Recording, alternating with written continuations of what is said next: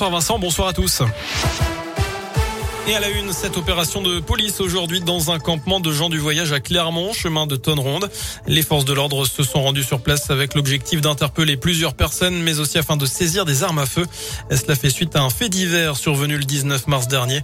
Ce soir-là, trois policiers avaient été visés par des tirs alors qu'ils sécurisaient une intervention des pompiers. Les fonctionnaires agressés avaient déposé plainte. Une retraitée de Rion escroquée par deux faux ouvriers du bâtiment qui lui ont pris 5000 euros en liquide.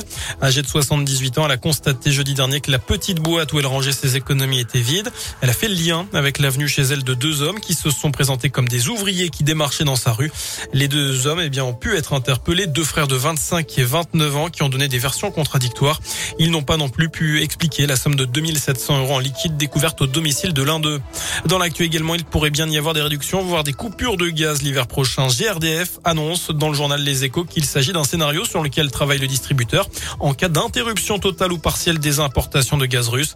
Un décret doit paraître dans les prochains jours pour annoncer dans quelles conditions ce délestage pourrait être mis en place. Ça ne devrait pas concerner les particuliers, les hôpitaux ou encore les EHPAD, mais seulement les entreprises. Dans ce contexte, on a appris tout à l'heure que Decathlon suspendait ses activités en Russie. Dans un communiqué, l'entreprise précise que les conditions d'approvisionnement ne sont plus réunies pour poursuivre ses activités.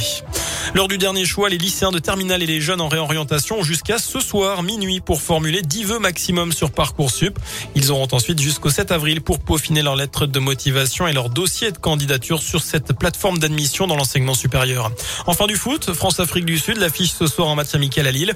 Coup d'envoi de la rencontre à 21h15 alors que le Portugal joue sa qualif pour la Coupe du Monde avec la finale des barrages ce soir face à la Macédoine du Nord.